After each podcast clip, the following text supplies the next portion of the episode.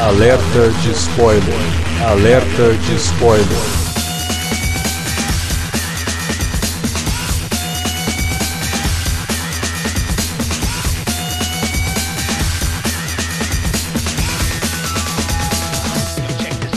Olá, amigos! Eu sou o Alexandre e esse é o alerta de spoiler número 100. Programa mega especial. Primeiro, a gente chegou a 100 programas, né? Sempre um marco cimentado.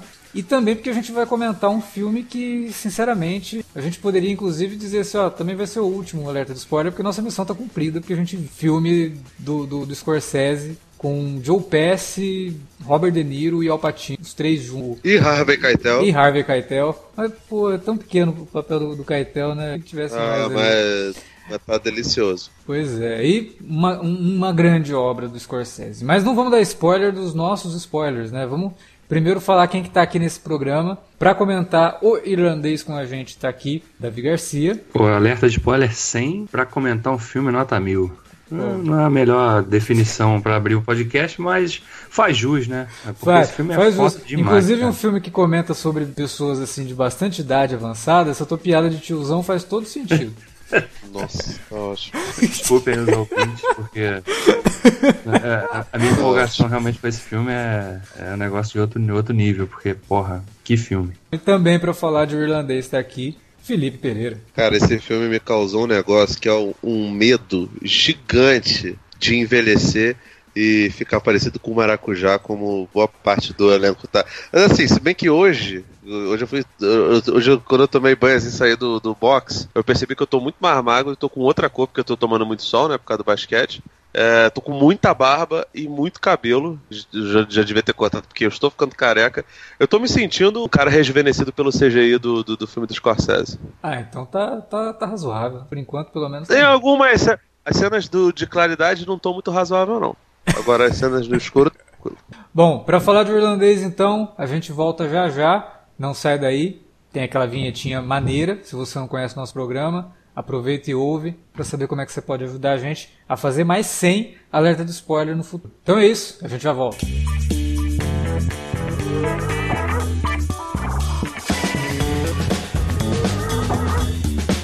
Agora ficou mais fácil ajudar o Cine Alerta a manter o conteúdo no ar e a produzir mais podcasts. Além do padrim.com.br barra cinealerta, onde você pode escolher um valor e contribuir mensalmente e ainda participar de um grupo secreto no Facebook para ter acesso antecipado aos programas, você também pode nos ajudar toda vez que for comprar aquele livro, filme, quadrinho ou o que mais você estiver precisando. É só entrar em cinealerta.com.br/ofertas e conferir uma lista sempre atualizada das melhores ofertas disponíveis na Amazon e em vários outros sites. Você também pode encontrar produtos relacionados aos temas dos podcasts e o melhor, qualquer compra feita a partir de um link que você abriu no nosso site já garante uma ajuda pra gente. Ajude o Cinealerta a continuar produzindo esse conteúdo que você gosta. padrim.com.br/barra Cinealerta ou faça suas compras a partir de cinealerta.com.br/barra ofertas. Fique agora com o podcast.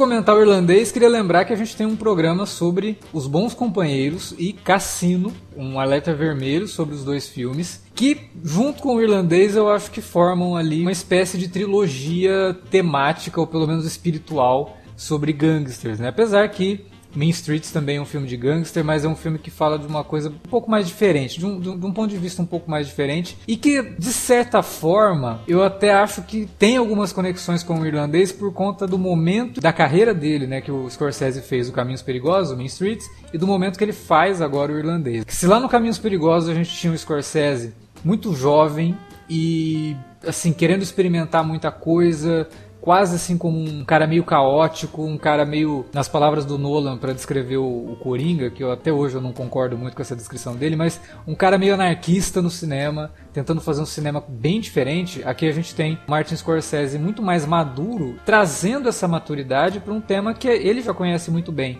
mas que ele traz aqui de uma forma assim quase que definitiva para a carreira dele. Então, o Irlandês realmente foi um filme que a gente estava esperando muito, né? E aí começaram a aparecer várias críticas pro filme, não sei o que, foi aumentando mais ainda o hype pro filme. E isso nunca é bom, né? A gente sempre sabe que ficar aumentando demais a expectativa tende a piorar a experiência, mas com toda a expectativa que eu tava, eu terminei de ver o filme e eu pensava só que eu eu não estava acreditando que eu tinha visto uma obra desse tamanho, sabe, dessa qualidade hoje em dia, assim, com essa. Até o Wilker, né, conversando com a gente, ele falou: Nossa, parece um filme tão fora do tempo dele, justamente por conta disso. É um filme tão grandioso, com, com, com atuações, assim, maravilhosas e uma direção do Scorsese. Que parece que é algo que ele realmente estava. que ele fez. A carreira toda dele estava preparando ele para ele fazer o, o, o, irlandês. A gente não pode esquecer que a carreira do Scorsese é uma carreira excelente, mas tem lá seus altos e baixos, né? Tem os filmes que a gente sabe que não chegam nem perto da qualidade que poderiam chegar. O irlandês parece que pega tudo de bom que o Scorsese fez até hoje e melhora, né? Porque e a, a, gente não pode deixar de falar também da Thelma Shoemaker, né? que é a montadora dele, tá com ele há muito tempo. E, e o trabalho que ela faz aqui também para fazer com que um filme de 3 horas e meia não pareça ter 3 horas e meia e não é um filme de ação, né? É um filme com diálogos, é um filme focado em personagens, um filme que até se apega muito às sutilezas, não tem pressa para contar a história, que tem uma cadência que ele não é ágil, mas ao mesmo tempo ele não é enfadonho, ele não é chato e muito pelo contrário, né? Ele até tem essa, essa sensação assim de que você não viu um filme de 3 horas e meia. E eu queria perguntar pro Davi. O Davi viu o filme no cinema, né? Antes de ver na, na Netflix. Ele teve uma experiência que eu acho que todo mundo deveria ter tido, que é assistir ao filme no cinema.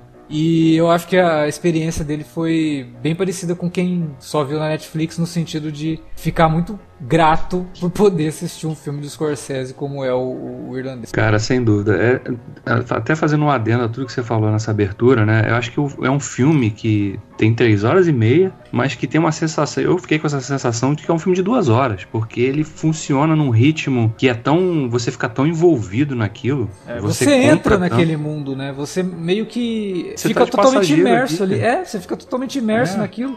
E tem momentos que você nem quer que, que sair daquele mundo, assim. Porque... Exatamente, cara. Não, quando foi chegando, quando eu percebi que, pô, agora tá chegando no fim, falei, cara, pô, queria mais meia horinha nesse, é. nesse universo, com esses personagens aqui. Que é um filme que, que se permite respirar, né? Ele, é. ele tem seu ritmo, vai, vai e volta na, na linha temporal para contar a história, né? Sempre sob o ponto de vista do, do, do Frank Sheeran, que é o personagem do De Niro. Né? O filme abre com ele já bem idoso, no um asilo, e aí ele vai contando a história dele né? É. De como que ele conheceu o, o, o Russ Bufalino, né? A partir daí da relação dos dois, como que a vida dele foi, foi mudando. Não, e, né? aí você entende. Só, só te interrompendo para comentar um negócio aqui que eu acho que é muito importante, porque eu falei lá no começo que ele meio que fecha uma trilogia, pelo menos espiritual, né? Que tem os companheiros e o cassino. E você vê que na estrutura ele traz alguns elementos desses dois filmes, como por exemplo a questão da narração, de ser narrado por, pelo personagem principal. Só que Sim. ele tem uma diferença, que é o personagem principal olhando para você.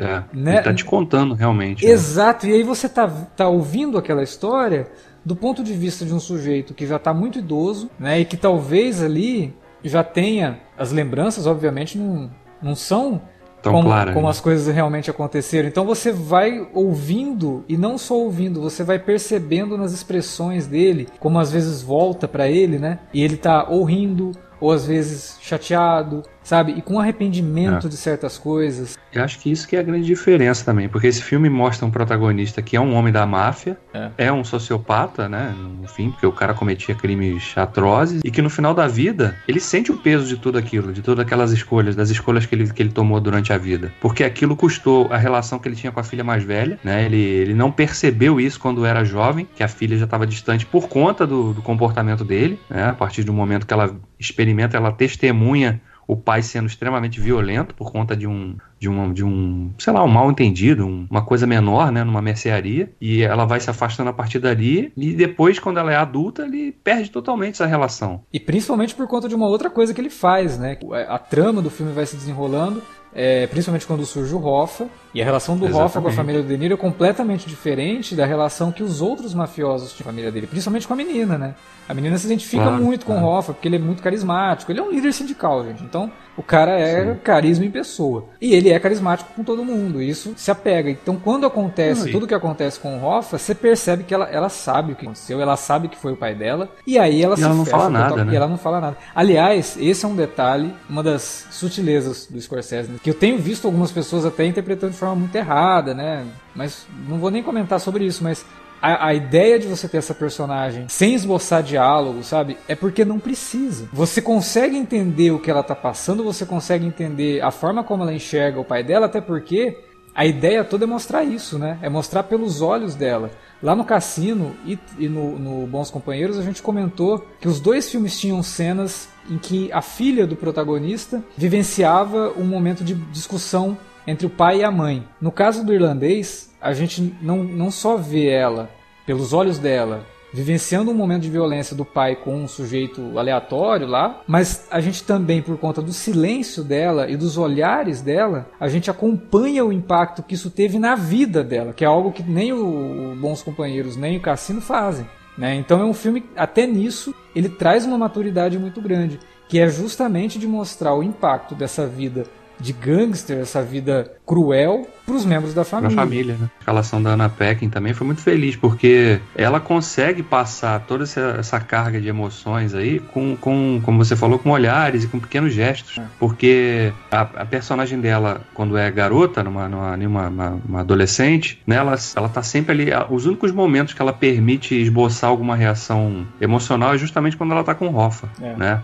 Quando ele tá ali dando sorvete para ela e ela ri, ou então já ela quando ela tá adulta e lá naquela cena da homenagem que é feita pro Frank, ela tá dançando com o Hoff, você sente que ela tem prazer realmente, ela gosta de estar com aquele cara ali. E a única relação dos dois ali é de, de carinho realmente, de como se ele fosse um tio dela muito querido. Primeiro que assim, eu fiquei impressionado até com a, com a Ana Paquin, que nunca foi uma grande atriz, né? Ela sempre foi os papéis mais conhecidos dela é a vampira, né? Do, no, na trilogia original do, dos X-Men. Ela foi indicada no... Oscar no, no piano, né? Foi.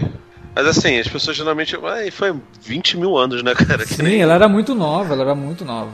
É, é quase um. É quase a, a Natalie Portman no, no profissional, né? Guardadas, guardadas as devidas proporções e até o talento das atrizes, né? Mas assim, há muito tempo a gente não vê coisas boas, porque gente lembra dela no True Blood, que ela faz aquela a menina que sempre tem que ser alcançada, vê ela no, no, no X-Men, que é a garota em defesa, mesmo que ela tenha um poder absurdo, mas tudo bem, coisas de, de, de Brian Singer e a gente não, não dá o devido valor a ela.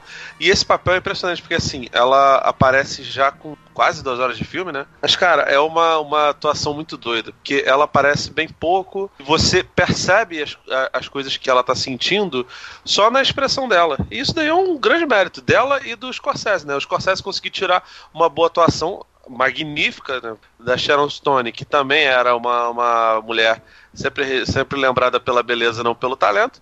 E a gente vê isso também na, na, na Paquin, claro, não tão brilhante quanto tinha acontecido com a Sharon Stone. Em alguns momentos, aquilo dali me lembrou um pouco daquela subtrama do Poderoso Chefão Parte 2, do Vito Andolini, o garoto, ser encarado como mudo quando está em Corleone. E aí a gente só percebe que ele não é mudo. Quer dizer, a gente sabe que ele não é mudo, né? Porque a gente viu o Poderoso Chefão Parte 1 e Marlon Brando fala, mas fala pouco. É, a gente percebe que ele não é mudo quando ele começa a cantar. E aí, cantando, ele não, não, não, demonstra ter nenhum problema vocal. E aí, quando ele fica mais velho, a gente percebe, né? Que o De Niro realmente tem uma, uma limitaçãozinha de, de, de voz. Ele é meio rouco, assim, mas até para um cara que, que, que é rouco, que tem problemas de dicção, ele consegue ser bastante articulado, né? E ele só se expressa falando quando ele vê uma extrema necessidade.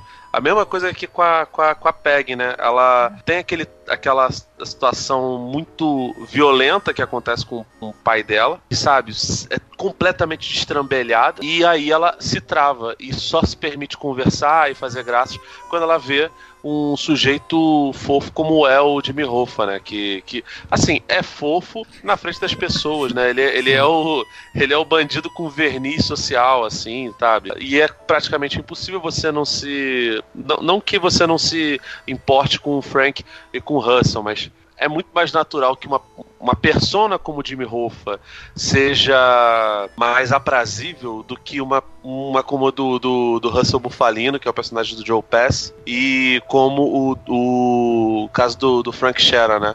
E assim, apesar do, do Jimmy Hoffa não ser um personagem italiano, né? Como ele é interpretado pelo Al Pacino e como ele cumpre um desejo que o Dom Vito, tanto no livro quanto no filme do Poderoso Chefão, queria pro Michael, né? Que era, ah, eu levo para você, eu queria que você fosse um político, fosse um. E aí o, o Michael até usa um termo, agora eu não lembro como é que era, ah, mas um hipócrita qualquer, eu não lembro. Tem, é. é. um termo italiano, na verdade, que ele fala. Ouvintes souberem, pode até comentar aí nas redes sociais ou nos comentários do, do, do post, né? Fala assim, não, mas eu te preparei para isso, sabe? O Jimmy Hoffa é exatamente isso. Ele é um bandido como seria o Michael se fosse um senador ou um é. governador. Ele é um líder, ao mesmo né? tempo que um cara é, que tem tipo, o poder é, na mão ali e que, porra, eles até o filme ele se julga é, infalível e inacessível. Acima né? do é. Sim, acima do bem e do mal. E assim, a realidade é que ele era, né? Porque ele é um intocável. Quando, quando o pessoal tocou nele, né? A gente vai falar isso mais pra frente, todo mundo se fudeu, né? Mas, cara, é, é muito doido, porque você vê as diferenças dos personagens, né? O nome do filme é O Irlandês e ele fala todo ele sobre a, a máfia italiana, que a gente não sabe exatamente se a, a máfia. A esposa do, do Russell era da, do, dos Ciandras, né? Da Itália. Mas ali não fica claro se é a Cosa Nostra, se é, é. a máfia calabresa, e até, acho até que é justo que seja isso, porque até porque eles não querem... a máfia judia também, né? Sim, tipo, e, e, assim, eles querem, na verdade, aludir a toda sorte de, de, de organização mafiosa sem ser muito, muito específico tocando que eles são os italianos, né? Mas assim, o Frank, que é o personagem do, do De Niro, que tá contando aquela história, que, de novo, o, Scorsese brinca com esse lance de quebrar a quarta parede do, do sujeito conversar com o público, e depois ele vai justificar de que, não, na verdade, ele não estava conversando com o público, ele estava conversando com um biógrafo. É, enfim, você percebe que ele, por ser irlandês, ele nunca poderia ser da máfia, ele tem muita amizade ali com, com, com o Bufalino e com o Tony, e até com, com o Jimmy Hoffa, que também não é, não é italiano, mas ele, ele fica orbitando aquilo, aquele mundo e ele não, não é um italiano. Ele não é cara da máfia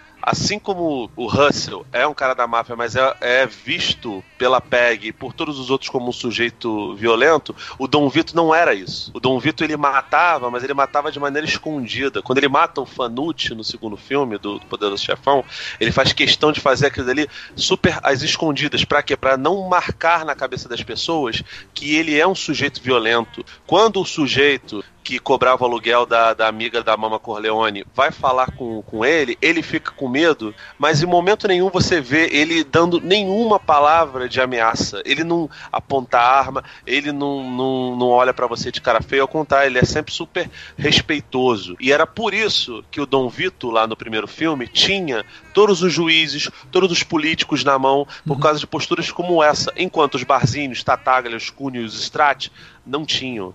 Então, assim, você vê, o De Niro faz um papel do jovem Vitor Andolini barra Corleone é, subindo na, na vida, se tornando o, o gangster mais respeitável do mundo, e aqui ele faz o sujeito que é, se é que a gente pode dizer assim, o pé de fábrica, né? o, o, chão, é. de, o chão de fábrica. Não, e fica pro Joe Pass que nos outros filmes era o, o cara esquentadinho, era o cara que pintava casas, né? Até o filme, Sim. É, essa ideia de pintar casas eu acho maravilhosa. E aqui ele faz o inverso, aqui ele faz basicamente um personagem que a gente estava acostumado a ver com o Niro, né?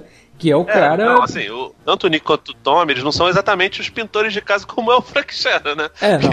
Aqui, tipo assim, ele é, ele é realmente o assassino da parada. O, o, o Nick matava por hobby. O Frank, na verdade, ele é um profissional. É, o, o tanto no pessoal é pro, pro Nick, pro Tom. É, mas o, o, eu... Russell, o Russell não deixa de ser ameaçador justamente por conta disso que tá falando do, do Vitor, né? Sim. Porque sim. ele é o cara, assim, fala baixinho, tranquilo, né, e tal, mas ele falou, tá falado. Sim, é, é como, é como se o, é como se os personagens do Joe Pesci no cassino do Goodfellas fossem uma extensão do que é o Santino Corleone se tivesse vivido um pouco mais. A gente é. não sabe se ele viveu muito, porque como ele é baixinho, ele esconde idade.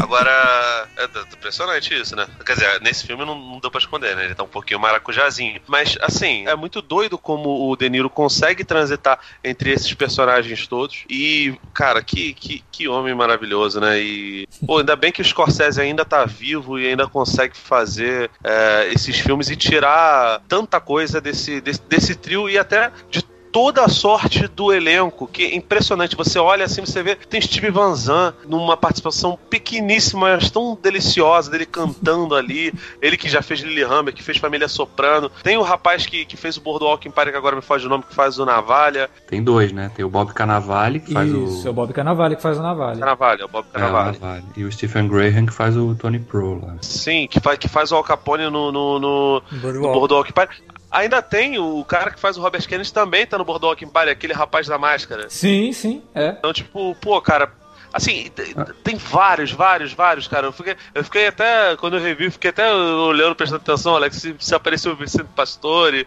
se apareceu o Michael Imperioli. Infelizmente não, cara. Mas assim, eu duvido que se o Gandolfini não tivesse vivo, se ele não faria uh, alguém ali, cara.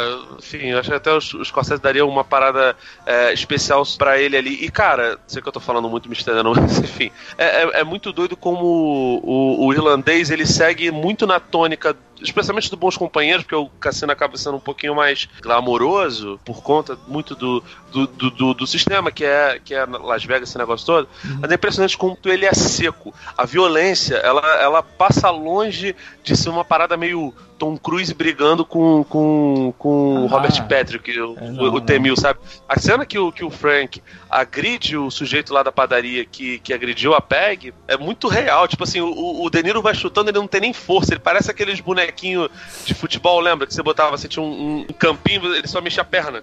Ele fica parado assim, só mexe a perna. E você percebe é, que ele e... tem muita autoridade naquela perna. Aquela perna ali é capaz de matar todo mundo, capaz de matar um presidente. Não, mas acho que esse, esse também é um mérito do filme, né? Porque o filme consegue passar. Ele, apesar de a gente estar tá tratando de um trio que é um, são um trio de senhores, né? Uhum. O Alpatino vai fazer 80 anos ano que vem. Caramba. Ou seja, ele gravou esse filme aí com 78. Sim, o Joe, o Joe Pass vai fazer 107. o De Niro não tá muito atrás, então eles conseguiram, até na, nas passagens de tempo, incorporar a, a, a idade do, de, dos personagens nos movimentos que eles têm em cena. É. Eles, são, eles respeitam esse tipo de coisa. É impressionante como que o Scorsese conseguiu, até nesse aspecto, é, traduzir verdade, né? Na, nas fases de cada um daqueles personagens. Porque não é pose, Seja, né? É uma coisa que. Não, é pra, é pra ser natural, né? Exato. Vários diretores assistiram Goodfellas e resolveram fazer o seu próprio filme de máfia e no final ficaram focados só no glamour da coisa toda, quando na verdade o Goodfellas, a gente até comentou isso no podcast, não tá falando disso. Né? Tanto que o cara termina exatamente da forma como ele disse que ele jamais queria ser. Lá na classe é. média, no subúrbio, não sei o quê. Então, tipo, não é um filme que vai falar de glamour.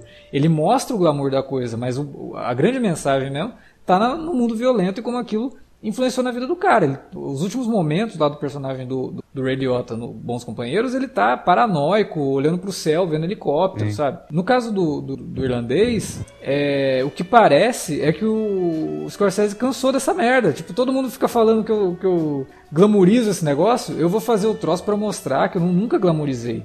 Eu sempre quis mostrar como que existe o impacto, né, nas famílias, nas pessoas e tal. Então ele é um filme e... totalmente voltado para mostrar as famílias, as pessoas, o impacto disso na sociedade, porque aí o filme até engrandece essa discussão, né, quando tenta, até brinca um pouco de, de, teoria de conspiração quando ele mostra o assassinato do Kennedy, aí você fica se perguntando de onde veio, se veio da máfia, ele te mostra as pessoas reagindo ao Kennedy. E ele fazendo isso, ele está te mostrando o impacto numa sociedade inteira. Mais do que isso tudo, né, de, de mostrar as relações desses personagens, as, os impactos nas famílias de cada um, é, é mostrar também o que, como que a sociedade, a própria sociedade americana se constituiu Uhum. Né, as relações as relações de poderes entre as instituições e os grupos que realmente movimentavam a economia e como que isso influenciava nas decisões políticas e, e por exemplo você imagina o Hoffa sendo um líder sindical você imagina o quê? Que o cara seria um cara de esquerda, mas ele não, ele era totalmente um sujeito, ele, ele financiou a campanha do Nixon. É, Que não existe esquerda no, no, no, que não existe esquerda nos Estados Unidos, né? O... Não, eu sei, cara. Tô falando. Democratas. Tô falando, tô falando pela posição dele de, né, de estar de, de tá ali com. É o trabalhando para para o povo, pelo literalmente para é. é porque né pelo cara, trabalhador, e, pelo e os, proletário e tal. Os, Até, exatamente. E os a... Teamsters foram de fato uma associação, for, ainda são muito fortes hoje, né? O sindicato dos caminhoneiros é muito forte hoje, mas naquele período 60, 70, 80 era muito forte. E não é exagero do roteiro do Steven Zylan dizer que o Hoffa era a segunda, a, a, depois do presidente, era a figura mais importante naquele momento. Hum. Ele era conhecido de fato, né? Então era uma, uma força ascendente. E o filme consegue mostrar, através das relações deles e, e, os bastidores, né, de como que isso funcionava, né? Tinha lá ligação com a máfia, financiava o projeto. E de novo ele toca, né, inclusive numa coisa que é citada no cassino, que os Teamsters eram um, um, dos principais financiadores da construção do, do, cassino, que a gente vê lá no, no, cassino, no filme, né? Sim, com E aqui de novo, né, a gente vê isso. Tem uma cena, inclusive, dele mostrando lá, né, que o, o cara tá pedindo para que ele alocasse uma, uma, uma, determinada verba lá do, do, do fundo de previdência do, do sindicato para financiar a construção de um cassino em Las Vegas. É. Então a gente vê isso. O filme aborda tanta coisa, mesmo que de forma sutil aqui e ali, ou mesmo sem, sem se aprofundar demais, mas que você consegue fazer estabelecer as conexões de que, olha como que uma sociedade que é né, vista aí por tanta gente como a sociedade ideal, olha, olha a formação dessa sociedade aí. Eu acho até que ele não. Essa parada que você falou, ah, ele não se aprofunda, ele não se aprofunda profunda se você analisar o filme pela camada mais superficial. Porque Sim. toda a criação de atmosfera que o Scorsese coloca nesse filme e que o roteiro do, do, do, do, do rapazinho que você citou agora é, faz, e assim, a gente já viu outros filmes dele alguns legais, outros nem tanto. Assim, o que o Scorsese consegue fazer com ele ali é um negócio absurdo. E se você ler a, a sinopse e se ater somente a ela, a trama principal desse negócio tudo, você pode até achar que tem algum tipo de, de simplicidade, mas não é o que acontece. Eu lembro que eu vi um podcast que eu não vou citar, de um, de um site chamado Cine Alerta, que falava sobre o Poderoso Chefão. E aí nele, nesse, nesse podcast, os sujeitos lá falam sobre a, o fato do Coppola assumir a direção do, do, do Poderoso Chefão e como isso ajudou a construir uma atmosfera muito realista e real, né? são coisas diferentes, do, do que era a máfia e do que era a, as instituições italo-americanas convivendo com, com os meios legais dos Estados Unidos, né? E, de fato, todos os outros filmes anteriores eram filmes muito maniqueístas, né? Tinha um ou outro que, que se destacava, mas eram filmes muito maniqueístas, eram filmes que, que eram muito cartesianos, eram muito pragmáticos e normalmente tinham essa, essa dualidade do bem e do mal muito presente. O Coppola, ele consegue colocar uma complexidade e te faz entender, apesar de glamourizar a situação da máfia e de até influenciar a, a máfia do, do, do da máfia italo americano dos anos 70 e 80 no, no, nos Estados Unidos, apesar disso, ele mostra um lado muito mais humano. E por mais que você ache contraditório que exista o lado religioso e moralista com o, o, lado marginal deles, né? O lado de, de é, se precisamos fazer dinheiro, vamos fazer a qualquer custo. Existe todo um código ético lá, um código de honra que não pode ser quebrado. Coppola consegue traduzir isso, glamorizando bastante. O Scorsese aqui também é um cara de, de origem italo-americana, e ele consegue mostrar muito bem como funciona essa coisa da máfia, como já tinha mostrado nos Bons Companheiros e no Cassino, mas também, e é muito doido como, como esse filme bebe desses outros dois filmes dele, como ele já tinha mostrado no Caminhos Perigosos, que é o lance do o personagem do De Niro, do, do Frank Sheeran, não é exatamente uma evolução do que era o personagem do De Niro lá no Caminhos Perigosos, e nem o do Keitel é uma, uma evolução do que era o Keitel também no, no, no Caminho. Óbvio que não, são, são dois personagens é, bem diferentes, mas você vê que as trajetórias de outros personagens, é, de certa forma, são evoluções do que tinha lá no Caminhos Perigosos. E também tem muito do que, do que o Scorsese já tinha abordado no Infiltrados, Sim. em relação à, perseguição, em relação a ter espionagem, em relação a, a, mostrar que um meio que tenta se, se resguardar tanto de, de, de possíveis é, traições, com lei de silêncio, com omerta e com toda sorte de coisa, ainda assim é um negócio que é falho, porque aquilo dali é formado por, por pessoas. Como o Coppola tinha aludido lá no Poderoso Chefão Parte 3 que a igreja pode ser tão ou mais corrupta quanto a Cosa Nostra, aqui você também percebe isso, que existem fragilidades. Por mais que eles somos, somos criminosos, somos, mas somos falíveis, somos capazes de ser enganados, somos capazes de, de, de toda sorte de coisa. Tipo, é, é realmente uma, uma, uma, uma doideira como os Scorsese conseguem misturar esses elementos do Caminhos Perigosos com Infiltrados e, já, e todas as coisas óbvias que a gente já cansou de discutir lá no Alerta Vermelho do, do Goodfellas do, do Cassino, sabe? E assim, eu não sei se os Scorsese têm alguma origem irlandesa, não. Mas acredito até que por ter tido contato com tanta gente da Irlanda, ele, ele tenha um, alguma expertise. Como o James Caan tinha lá com relação aos, aos italianos, quando fez o Santino Corleone, né? De, de, de pegar os trejeitos, o Scorsese sabe muito bem conduzir uma história de personagens estrangeiros morando nos Estados Unidos. É impressionante. Não, e, é, e é interessante esse negócio todo que você está falando, porque parece muito que o irlandês, se fosse o último filme do Scorsese, né, ele fecharia com chave de ouro. Mas parece que ele ainda tem fôlego para fazer muito mais coisa ainda. Acho que não sei se você vai dirigir ou vai produzir um documentário sobre o jazz Sim, no, no sim. sobre jazz, não lembro. Mais Enfim. um, né? Porque ele já fez vários documentários é, e tal. é. Eles são Ah, excelentes. tinha aquela inclusive. série lá maravilhosa, inclusive. Mas parece que o irlandês, no fim das contas, parece que ele é tipo. O Scorsese falou assim: você sentou e falou assim: vamos pegar tudo que eu fiz de bom, misturar tudo e fazer um filme novo. Exatamente. Porque, e, e que E funcione. até melhorar às vezes. E, e pegando coisas até Sim. melhorando por conta dessa vivência, por conta dessa experiência que ele, que ele ganhou com o tempo. Por isso que eu. Até é, o Irlandês é um filme que está sendo aludido já desde 2007. Né? Demorou É. aí 12 anos para finalmente chegar pra gente. Só que essa, esse tempo que o filme levou para ser feito, eu acho que foi benéfico, sabe? Não Ah, só porque por conta... amadureceu, ma- amadureceu ideias, temas, talvez, né? Exato, e, E- não só por conta da tecnologia, né, do lance de você ter que Sim. usar o CGI para rejuvenescer, isso jamais poderia ter sido feito em 2007, mas Sim. pelo menos de forma minimamente convincente. Mesmo que aqui, em, momen- em determinados momentos, a tecnologia atrapalha um pouco. Só que ela não atrapalha a, a nossa inserção nesse universo, porque a atuação do De Niro, do Patino e do Joe Pesci é tão boa que se, eles, se a gente estivesse vendo o filme só com aquelas bolinhas que eles usam para marcar ponto, para poder depois ser aplicado o efeito visual, a gente encararia aquilo do mesmo jeito, cara. Sabe? Porque Não, e- eles conseguem realmente passar essa verdade que vocês falaram, né? Essa, essa autenticidade desses personagens, independente da idade em que eles estão. O que até justifica muito o Scorsese falar que não, eu não poderia pegar um outro ator mais jovem e colocar no lugar, porque, pô, primeiro, eu ia ter que passar todas as dicas pros caras, ó, você tem que atuar assim, porque o De Niro faz É. isso, você tem que atuar assim. Não, e ele fala. É. O Scorsese fala isso, não sei se vocês tiveram a oportunidade vi, de assistir o. Ele fala justamente. Eu não sei se ele fala isso em tom de brincadeira ou se realmente teve um pouco de motivação pra ele. Pô, tô sem saco pra ficar ensinando ator novo. Quero, quero trabalhar só com vocês, vocês já me conhecem. Né? Não, Tirando e- o Alpatino, que é.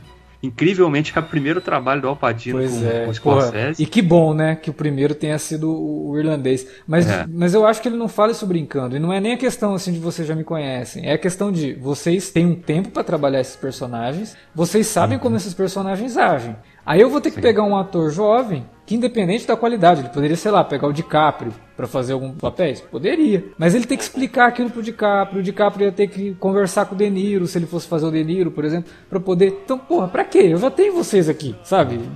Construam o personagem do jeito de vocês e o filme todo vai soar mais autêntico por, por conta disso. E, e é impressionante, cara. A, a- a- maquiagem digital, como eu falei, às vezes ela não é perfeita. A maior parte das vezes, perfeita ela nunca é, né? Mas tem momentos ali que Pô, realmente você olha e você fala, Quando a caramba, gente- né? É- é- Quando a gente compara o que tem hoje com, Ah, sim. com a gente viu no início lá dos filmes da Marvel, lá aquela da a Carrie Fisher lá no Star Wars, por exemplo, pô, é, tá muito melhor, né? E tá evoluindo, é uma tecnologia que tá evoluindo. Mas Então, nesse caso aqui, a tecnologia é a última coisa que você pensa, sabe? Você não fica pensando, nossa, olha Sim. como ficou bom. Não, não cara. Exato. Você engole Exato. tudo aquilo Você- porque você você acredita. acredita que o Até, até porque a maior acredita parte tá das vendo. vezes não tá legal, né, cara? Então, assim, É, vamos, eu- vamos ser sinceros. Não, não tá. Assim, não te tira por conta dessas coisas que vocês estão falando, porque realmente a atuação dos dois é, é um absurdo. Mas falar que, que, que, tá, que tá legal, não tá, sabe? Ah, Às vezes eu ficava olhando bem assim. eu- legal. cara. Quando você pega o cassino, por exemplo, e compara com a fase ali do, do Frank Sheeran ali nos anos 60, 70, porra, tá muito. A fisionomia tá muito parecida, cara. O primeiro encontro do Russell com, com o Frank deu, deu um pouco de nervoso. Depois, você percebe até que, por exemplo, quando, quando eles já estão já tão um pouco mais cascudinhos, é, é bem mais maquiagem uhum. do, que, do que efeito é, digital, tem, e aí fica uma, uma coisa muito mais é, tipo assim, fica, a textura fica, fica bem melhor. E assim, eles exigem do CGI, porque o, o De Niro pisca muito, né, cara? Tipo assim, ele é extremamente expressivo, a mesma coisa com, com, com o Joe Pass. Mas em vários momentos ali eu me senti bem com uma, com uma peg, assim, olhando silencioso para eles, assim, aí, então. É. Não, mas, mas passa, realmente. Passa tranquilo. E eu também vi no, no, no cinema, tal qual o Davi.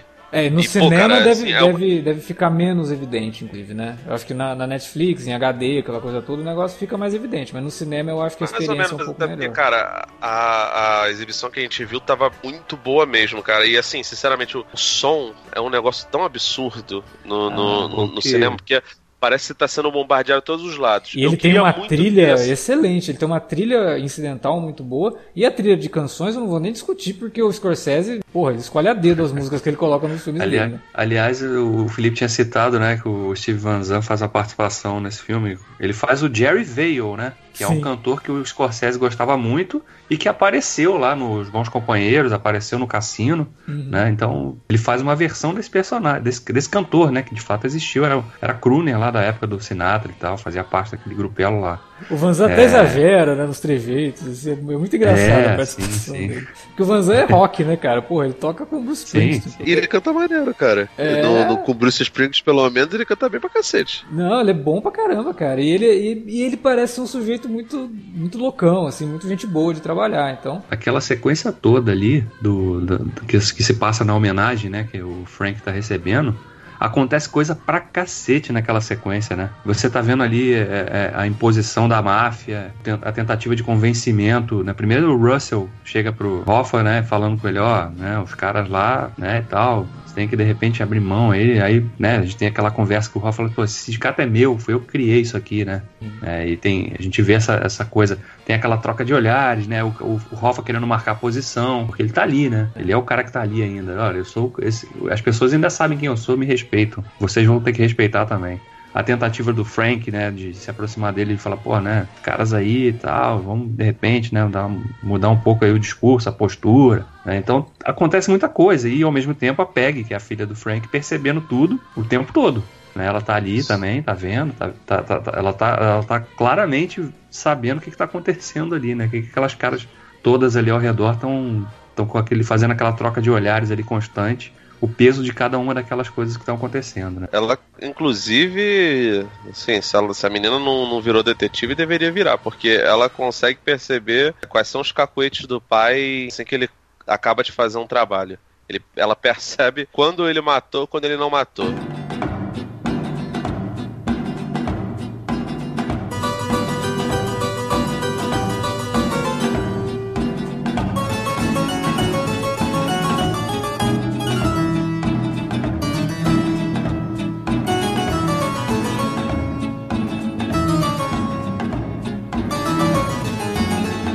Filme, como a gente falou, assim, de sutilezas, né? E essa questão dos olhares, você vai identificando muita coisa ali. Por exemplo, quando o Jimmy Hoffa, um ataque de estrelismo, assim, quando o Kennedy morre, né? Você percebe como que o Frank fica extremamente incomodado com aquilo, né? Porque ele fica olhando pro Hoffa, assim, até dá a impressão até que ele tava desconfiando que o Hoffa tinha mandado matar o Kennedy, sabe? Não deixa a bandeira ficar meio pau ele fala uma, umas paradas lá, tipo, o repórter vai perguntar pra ele, ah, o senhor vai no, no velório? Ele, ah, ninguém me convidou. Ah, não precisa ser convidado, é aberto e tal. Não, não, tem um monte de coisa pra fazer e tal. E aí corta pro, pro, pra expressão do, do, do De Niro, sabe, do Frank. Assim, Caramba, que troço de mau gosto, né? E ele fica meio incomodado com aquilo. E é o momento que ele vai percebendo que o Hoffa tá saindo do, do, do eixo, sabe? É o momento ali que eu acho que tem uma certa ruptura, porque os dois acabam se tornando muito amigos. O Hoff, inclusive, no filme, ele só é mostrado de forma mais aberta e sensível com o, o, o Frank, né? Mesmo nas cenas que mostra o Hoff só com a família, ele continua sendo aquele Hoffa que a gente vê dele tratando com, com, com os, os, mafiosos, por exemplo. Né? Ele nervoso e tal. E com o, o, Frank, ele consegue ser um sujeito completamente diferente. Né? Ele, ele realmente se abre com o Frank, ele realmente cria uma, um vínculo ali muito forte. E o Frank também cria um vínculo muito forte com ele, mas ele começa a perceber certas coisas. E essa percepção dele é que vai levando depois o filme pro momento em que o Russell fala para ele, ó, você vai ter que matar o cara, né? Ele já sabia que aquilo ia acontecer, ele só não esperava que fosse ele.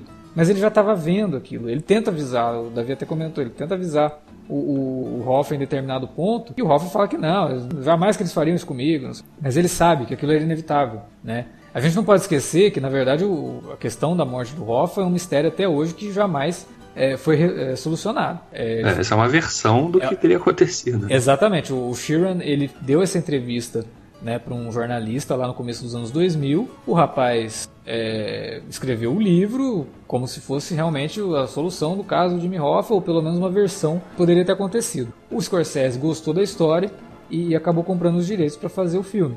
É, não é a solução, né? A gente realmente não sabe como é que foi. Mas, que, que, mas que... é, uma, é uma versão que faz sentido, né? Todo sentido. Dentro de toda, todo, o contexto, toda a conjuntura da coisa, um cara que simplesmente desaparece. Não, é, é, a gente sabe que a máfia pegou ele. Tanto que, e, além da versão. Errados, né? Sim, e além da versão do Sheeran, tem outros é, assassinos da máfia que também contam sua própria versão.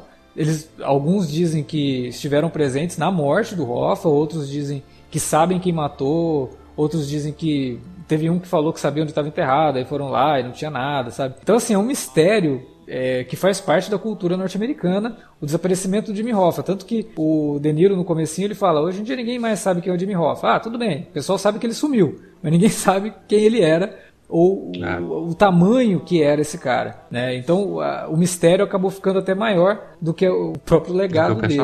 É, o filme lida com isso de uma forma mais realista e torna isso o, o estopim para diversas coisas que acontecem é, com a família do, do Sheeran. Uma outra coisa que eu achei fantástica do filme, até para reforçar mais ainda a questão da, da, das consequências daquela vida de mafiosos, é que em vários momentos alguns personagens são apresentados já mostrando a data da morte deles. Sim. Isso não, inclusive é... as circunstâncias, né? Exatamente, a data tal, e as circunstâncias. Tomou três tiros nas costas. É, não. Tal. É, só mostra na verdade os que tiveram circunstância violenta justamente para é, reforçar a ideia da, da, da, da, consequência. Olha o que, que essa vida traz para esse povo. Né? O cara morreu Sim. em 1980 com três tiros na cabeça, o outro morreu com um tiro nas costas. É, então isso reforça mais ainda aquela coisa de que, olha, gente, não tô glamorizando pelo amor de Deus, não vou interpretar que eu tô glamorizando esse filme. E é uma sacada também que eu acho que vem por conta da maturidade. Né? É até um olhar de um sujeito já idoso olhando a vida de outras pessoas dizendo olha o que esses caras perderam. Sim. Né? Não, e, e, é justamente o que acontece né, com o Frank, né? Quando ele tá lá idoso, isolado, meio esquecido naquele asilo todos os amigos que ele tinha se foram, Exatamente. né? Ou é, perderam a vida porque terminaram suas vidas na cadeia da pior forma possível. Ele conseguiu sair de lá, mas a vida dele acabou também. Ele não tem relação com ninguém. Ele ninguém conhece ele, ninguém sabe. Então fica parecendo até que tipo vou contar essa história para tentar deixar meu nome marcado aqui, é. né? De não, como e tendo é, sido. E até a ideia de, ah, uma vida glamorizada. Você vê que no começo, quando ele começa a fazer os trabalhos para a máfia, as portas se abrem para ele, né? Porque ele tem ligação com a máfia. Então ele fica um cara conhecido em determinados meios. Mas de que, que adianta isso? Porque quando você chega no final da vida, você tá lá com a porta entreaberta, a um passo de morrer, sem saber exatamente o que, que vem te visitar. Né? É, é, é um final assim poético, um final triste, melancólico, né? E que é. te faz pensar justamente é uma coisa legal do filme que você não precisa ser mafioso para se conectar com essa mensagem, né? É uma mensagem não. de o que, que você vai fazer com a tua vida, como que você vai tratar as pessoas, não que só matando alguém que você vai afetar negativamente sua família, não.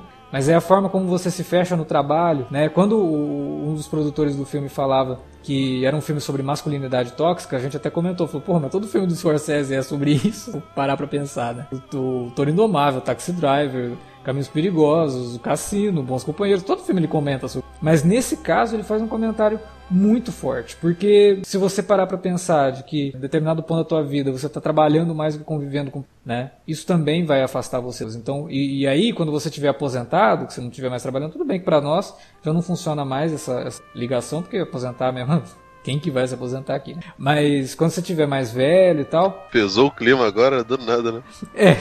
é quem que vai estar do teu lado, sabe? E aí você afastou e acho que, pessoas. E, a, e, mais que isso, né? Qual é o seu legado de vida, né? Exato. O que, que você deixou, o que, que você construiu de fato? E é até bonito que o Russell avisa isso pra ele, né? Que ele fala assim, é. pra, quando ele tá falando, pô, essa menina não gosta de mim e tal. Aí o Deniro fala, não, mas ela é assim comigo também. Aí o Russell, não, peraí. Tudo bem ela não gostar de mim e ter medo de mim e tudo mais, mas de você ela não pode ter medo, cara. É a tua filha, é a tua família. Você precisa Sim. se conectar com eles e tal. E, e, e, esse é um aspecto também que, dentre tantos que a gente já citou aqui, que é humanizar esses caras, né?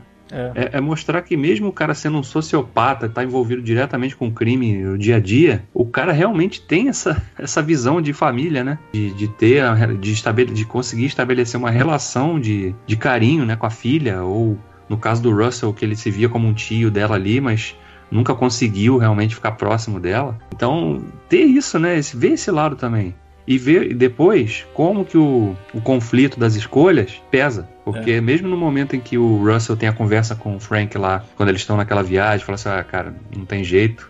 É, ele fala, it is what it is. Né? Tem, tem que ser você, não sei o que tal. E você sente que o cara tá no conflito. Mesmo quando ele aceita, né? Ele, nem, ele não questiona, né? Ele, ele só fala, não, já tentamos de tudo, né? O cara tá. Ele, ele não, não quer mudar de, de, postura. E ele vai, faz aquela viagem e você vê o tempo todo que ele tá em silêncio, né? A gente vê ele entrando no avião, ele sentando. Ele observando, ele chegando, indo lá pro troço fazer. Quando, mesmo quando ele tá dentro do carro, ali naquela cena do carro, ele, ele é relutante, né? Ele fala, não, entra aqui que depois a gente te traz de volta, ele fica ali, né? Você vê que ele tá. Ele sente aquele conflito ali, porque ele tem a relação de amizade com o Hoffa, a relação de, de, de família. Não, e depois quando ele tem que né? ligar pra viúva do Hoffa. Não, essa é a cena mais. Nossa. Pra mim, cara. é a cena mais impactante do filme. É, é maravilhoso aquilo. O que o De Niro faz ali é algo que ele não fazia há muito tempo. E o De Niro, por piores que fossem os filmes que ele apareceu nos filmes aí, ele sempre se esforçava, porque, porra, é o De Niro, né? Ele não vai simplesmente chegar lá e fazer qualquer coisa. Mas não, não dava, porque o texto era ruim, o filme era ruim, não tinha direção, então ficou umas coisas toscas, né? Aqui não, ele tá sendo bem dirigido, ele tem um roteiro excelente e ele consegue fazer tudo às vezes sem dizer nada. Né? Quando ele liga para a mulher que ele não consegue nem esboçar uma frase, ele não consegue esboçar às vezes uma palavra inteira, ele não consegue terminar de dizer é, nada. Ele balbucia a ligação inteira. É um negócio assim que você fala, cara, que, que é, um, é um privilégio a gente poder assistir. Que tem essa direção, que tem esses atores, envolve tanta gente boa, atuações assim espetaculares, com um roteiro quase impecável num momento desse, sabe, em que a gente está tão invadido por filmes mais fúteis, Pô, a gente adora filme de super-herói. Eu não vou nem entrar na discussão que o Scorsese comenta, não me interessa agora. Mas a gente tá muito fútil nesse sentido de ir pro cinema só pra assistir filme de ação, ou só pra assistir filme que é baseado. Filme que foge da realidade, né? É, fugas, né, da realidade, justamente. De certa forma, a gente também foge pra realidade quando vê um filme sobre mafiosos, né, pra entrar naquele universo e tudo mais.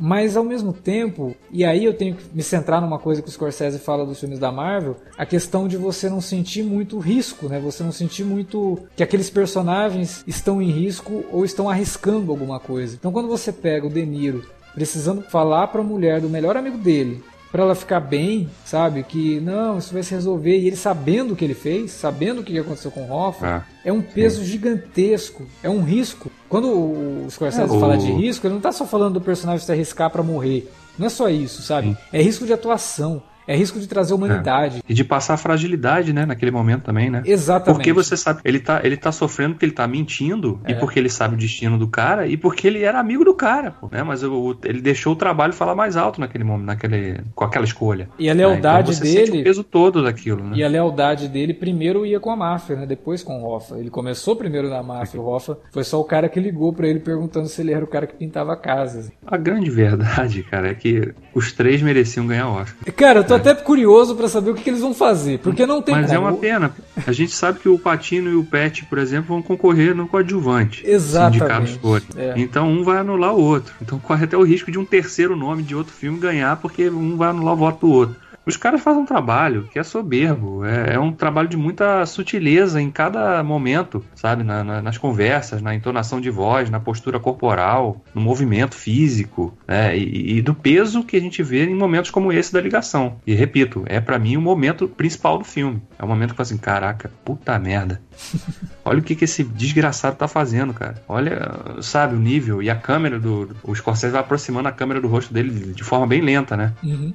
E você vai vendo, você vai sentindo a opressão daquilo ali, né? Com o cara tá ali, ele tá num momento absolutamente. É mais ou menos mal comparando com aquele momento do Taxi Driver, que o Deniro tá ligando lá pra. E a câmera se afasta. Mas aqui ele faz o contrário. É. Aqui ele tá se aproximando para te deixar desconfortável com o que ele tá falando e fazendo. Não, então e, é impressionante. E essa forma do Scorsese revisitar a própria filmografia nesse sentido, né? De fazer essas brincadeiras de câmera, fazer essas brincadeiras de pegar personagens, criar ligações com outros personagens que a gente já viu, mas aqui sob um outro, uma outra ótica, um outro ponto de vista, também lembra um outro filme que é Os Imperdoáveis, né? Não tem como uhum. você assistir o irlandês e não se lembrar do que foi Os Imperdoáveis pro western, pro Clint, né? E eu uhum. acho que aqui é a mesma coisa. O irlandês ele é para pro gênero de, de filme de gangster e pro De Niro, pro Patino, pro Joe Pesci e pro, pro Scorsese, o que foi o, Os Imperdoáveis pro Clint e pro gênero de western lá no, no, nos anos 90, que é assim, cara, se depois dos Imperdoáveis ninguém tivesse feito mais nenhum filme de western, ele seria o filme definitivo, no sentido de encerrar um ciclo de um personagem, sabe? De um arquétipo de personagem. E aqui a gente tem isso. A gente encerra um ciclo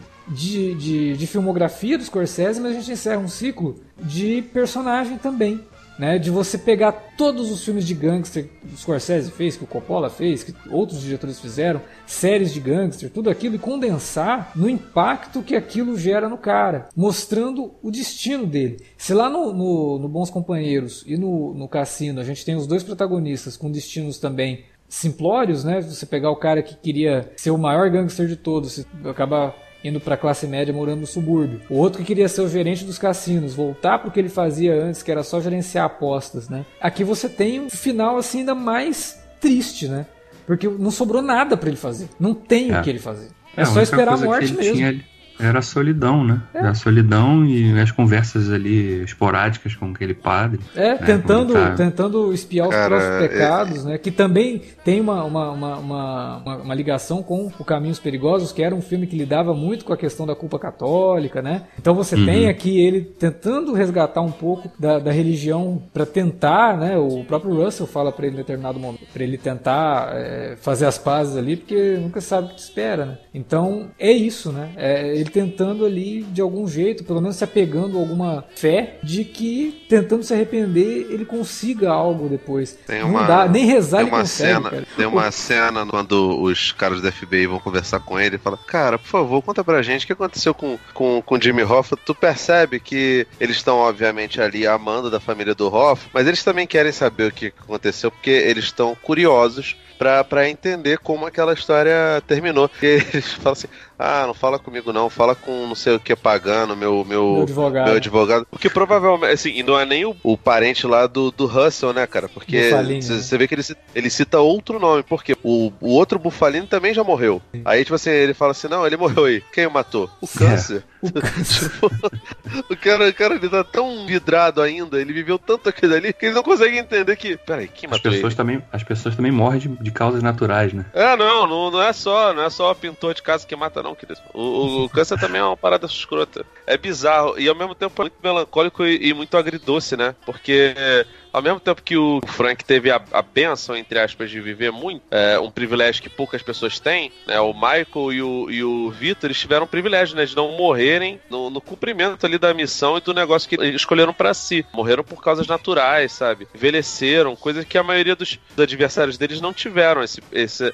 essa parada. E ao mesmo tempo é uma maldição. O Victor nem tanto, né? Apesar dele morrer como como uma figura monstruosa ali pro neto dele, o maior desgosto dele é de ver que ele passou a maldição pro, pro, pro filho, assim, ele não sente tanta culpa em, pela trajetória que teve, porque ele percebeu que fez tudo que podia, mas ao mesmo tempo, e aí vem a lógica cristã, né, de que o salário do pecado é a morte, a morte não recaiu só sobre ele, recaiu sobre a família dele inteira, sobre o filho que ele tinha preparado para ser um emérito, para ser um político, sabe?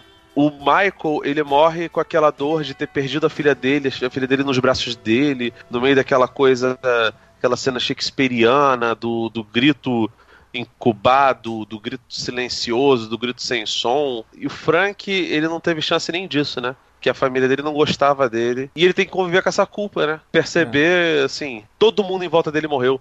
Todos os amigos dele morreram. Nenhum deles está lá. Quando ele sai da, da, da, prisão, a esposa dele também já morreu. E ele, infelizmente, tem que conviver com a saúde, né? Debilitada. Ele vê os amigos dele se definhando na prisão. A, a, aquela parada lá, o Joe Pass. Nossa, aquela cena dele, dele cortando o pão uhum. e molhando assim pro, pro Russell comer. Nossa, cara, minha mãe tava do meu lado quando ela viu, quando eu tava revendo, ela tadinho, não sei o que. Eu olhei pra ela falei, mãe, eles mataram a galera. eu sei, mas eu, eu, não consigo não me envolver. Ficou, ficou, ficou emocionado. E realmente é de emocionar muito por conta do desempenho deles, né? Mas, não é só isso, né, cara? Toda a construção ali em volta, por mais que, que o Coppola, ele, a gente gosta de falar que o Coppola glamorizou, mas ele não glamorizou, né? Ele, ele mostrou de um, de um jeito que humanizava as pessoas. A gente tá tão acostumado a lidar com bandidos como simples vilões que a gente é, esquece que existe um lado humano. É, todo mundo tem, tem um lado humano e é importante que fique claro isso, inclusive em figuras defenestráveis, é, porque se a gente perde na cabeça que a pessoa tem humanidade, a gente subestima pessoas muito perigosas. Os grandes vilões da história da, da, da, da, da Terra, da, da história humana, também tiveram, tiveram famílias, também eram queridos por alguém, também despejavam amor nas pessoas, né? É, é importante deixar isso claro e, e, deixar isso demarcado na cabeça das pessoas. Assim como esses mafiosos também são pessoas tridimensionais. Faziam seus trabalhos, alguns deles tinham até um, bem mais humanidade que essas figuras. Mas é isso, gente. As pessoas são tridimensionais. Ninguém é 100% mal e ninguém é 100% é, bom. Fora o Rodinei do Flamengo. Esse é 100% mal. Não, brincando. Ele é um cara legal. Mas Cara, não, você fala, não, faz, não faz tinha, um cruzamento. Tinha que, que ter a... me, me interrompeu pra falar do, do Rodinei, mas... Como tinha estava faltando a analogia futebolística do, do Felipe no, no cast. É, não, é, eu, faço, eu faço mais uma, cara, que acho que nesse, nesse filme, o Scorsese ele é tipo o Jorge Jesus, assim, ele consegue pegar os caras que são muito bons, mas fazer os caras fazerem um trabalho ainda melhor do que eles já fazem, entendeu? É. Então é mais ou menos isso, cara. Assim, é, o cara monta uma seleção, faz todo mundo jogar bem pra caramba e produzir o, resultado, o melhor resultado possível. É um filme que realmente deve ser levado em conta no de ser um marco para a carreira do Scorsese. Isso não é pouco, né? Como eu falei lá no começo, a carreira do Scorsese tem seus altos e baixos, mas os altos da carreira do Scorsese é tipo, é muito alto, sabe? É um monte de Everestes, assim, da carreira do cara. E esse daí tá ali, cara, sabe? Tá pertinho ali do que é o Cassino, do que é Bons Companheiros, do que é Taxi Driver, do que é Todo Indomável. É, é, um filme que a gente talvez nem tivesse esperando que o Scorsese pudesse fazer de novo, mesmo com os últimos trabalhos dele, assim, é, o Lobo de Wall Street, que é fabuloso, mas não é tão bom quanto um Cassino, não é tão quanto uns bons companheiros, mas é um puta de um filme. Né? O outro que não tem nada a ver com isso, né? Mas o Hugo que eu sei que o Felipe adora, eu adoro, eu acho um filmaço, cara, um filme maravilhoso. Lindo. É uma, uma carta de amor ao cinema, sabe? E não só isso, uma carta de amor até à infância, né?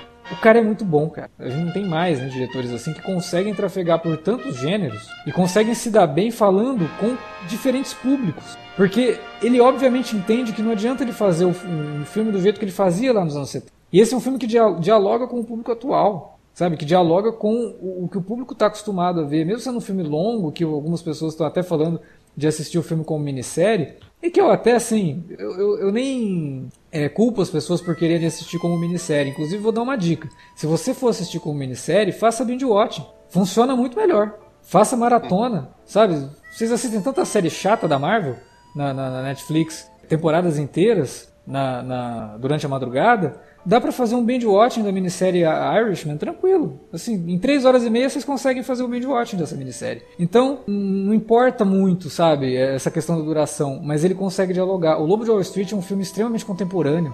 Na época eu via todo mundo comentando, nossa, mas o cara com quase 80 anos fez um filme melhor do que muito diretor jovem, né, que consegue conversar com os jovens muito melhor. Claro, o sujeito é um gênio. Não tem outra palavra. Pra...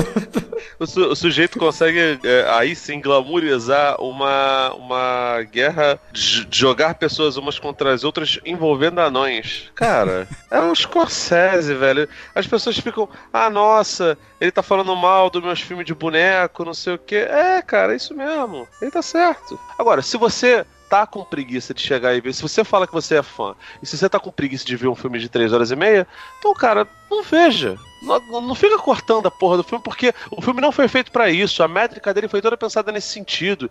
A gente reclama do Django Livre lá do. do que, que eu acho ele bastante gorduroso, o filme do Tarantino, mas eu, sinceramente, até pelo Tarantino ser um cara que entende pra cacete de cinema, eu não chego e falo assim, não, Tarantino, vou ligar pro Tarantino, mandar um e-mail pro Tarantino, tarantino.gmail.com, falar, Tarantino, corta essa parte aqui, faça não sei o que não vou ser presunçoso a esse ponto, não vou ser babaca a esse Então, se, assim, se, se a gente tá, tá, tá, tentando não ser presunçoso, não ser babaca é, nesse sentido, é, você também deveria ser ao não querer quebrar um filme e, e, e deixar de ver ele como o, o, o autor fez. E esse é um filme de autor. O Scorsese é um cara que ele faz filmes de autor. Os filmes ruins do Scorsese tem essa coisa, é um cinema de autor. Você não gosta de Kundum? Você não precisa gostar de Kundum, mas é um cinema de autor. Ele fez aquilo dali daquele jeito. Você gosta, não gosta de silêncio? Eu não gosto. Pessoalmente não gosto muito. Não gosto muito. Gosto. Mas não gosto muito. Cara, e, e eu não vou ficar reclamando do, do, do, que, do que o Scorsese tá fazendo ali. Eu posso achar bom, posso achar ruim, posso analisar, posso colocar defeitos. É, sim, porque isso passa muito por, por, por questão de opinião. Mas pelo amor de Deus, você não, você não gostaria de, de, de ter uma obra sua violada desse jeito. Você não gostaria que, que as pessoas mexessem com, com um parente seu, com um filho seu. E, cara, para um cineasta, o filme é não tô falando que você não pode dormir no meio do filme. Fazer o quê? Tem filmes que são dormíveis. Ah, cara, não se planeja pra ver metade hoje metade amanhã. Aconteceu alguma coisa? Pô, pedir pizza, a pizza chegou. Ah, tem que parar pra poder ver o filme. Ok, preciso ir no banheiro? Vá lá, vá dar uma urinada, dá uma pausa, vai dar uma urinada. Mas não me faça essa besteira de, de se planejar pra ver é, metade na sexta, metade no domingo. E ficar um dia inteiro enchendo a cara também que eu tô nervoso. Desculpa, não me um pouco agora, mas é isso, não, não faça isso. não, eu acho que, além de tudo isso que você falou, acho que sim, as pessoas têm, têm que ser. Acho que a pessoa tem a liberdade para ver o filme como ela quiser, de cabeça para baixo, no celular. É, enfim, só não pode, só tem que ser honesta no, no, julgamento, né? Tipo, ah, né, esse filme é ruim. Assim, você viu como, como que você viu o filme? De 10 em 10 minutos, olhando o celular, atualizando é. o feed do Instagram, Sim. sabe? Então esse é o conceito. E por isso eu agradeço de ter tido a oportunidade de ver esse filme no cinema. Eu queria que mais pessoas tivessem tido essa oportunidade também, porque um filme como esse, num ambiente preparado para isso, não vai te permitir ter distração, entendeu? Então você vai ficar, você vai realmente entrar na história como esse filme te convida a entrar. Né? E mesmo na Netflix isso funcionou para mim, eu também consegui ver o filme sem parar ali, porque, né, o filme é excepcional, mas se a pessoa resolve ver o filme de forma quebrada, pelo menos seja honesta no julgamento, né? Não fique aí também falando que ah, o filme é longo. Sim, mas você não se preparou para ver o filme longo. E, cara, é uma pena que, que o irlandês ele não pôde estar no cinema. Como esteve esse ano, Era Uma Vez em Hollywood, como vai estar em breve o Entre Facas e Segredos do Ryan Jones, que é sensacional também. Como está o Parasita atualmente do, do, do, do Bong, sabe? É óbvio que é bom que você veja em casa, mas a sensação do cinema é completamente diferente. Você tem um isolamento. Você tá lá no cinema exclusivamente para ver o filme. E a, e a, Netflix ela tem essa parada de, ah, tudo bem, ela, ela ajudou a produzir esse filme e possivelmente não aconteceria. Tem três horas e meia, né? É difícil você encaixar nas grades. Você imagina você, você passa o irlandês num, no festival de cinema, sabe? É, é complicado. É, eu, eu, gosto dos filmes do Lavi Dias, por exemplo, que o filme mais curto do Lavi Dias tem 4 horas e 50. É, é difícil você, você encaixar no, no, nos festivais, mas, cara, é muito mais grandioso que você vê o filme do, do Lavi Dias. As Filipinas do, do, do Lavi Dias são maior, o, o país, você tem uma noção muito maior do que é a realidade do país através dos filmes dele, são filmes muito longos, sabe? Então, assim, não tenha preguiça de ver filmes longos e, pelo amor de Deus, até porque existem filmes longos e filmes longos. E, e, e, vá ver, se você tiver oportunidade, os filmes que você acha que, que entrarão para a história no cinema, porque a, a realidade e a forma de apreciar é completamente diferente.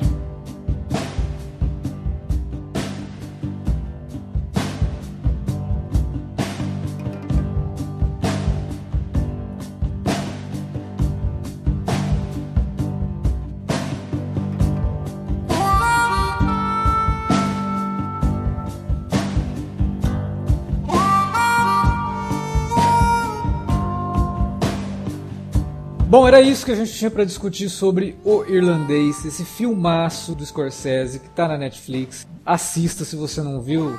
ouviu aqui o nosso programa, curiosidade, para saber se vale a pena. Você tomou alguns spoilers, mas a questão, ó, gente, o Jimmy Hoffa morreu, tá? Nos anos 70, faz um tempinho já, então, né? Desculpa. Assista ao filme se você ainda não viu. Entenda porque nosso apego a esse filme. Porque ele realmente é um filme que, e até agora eu fico pensando nele, sabe? É, em algumas coisas que ele traz. E o filme não sai de você. E, e não são muitos filmes que conseguem.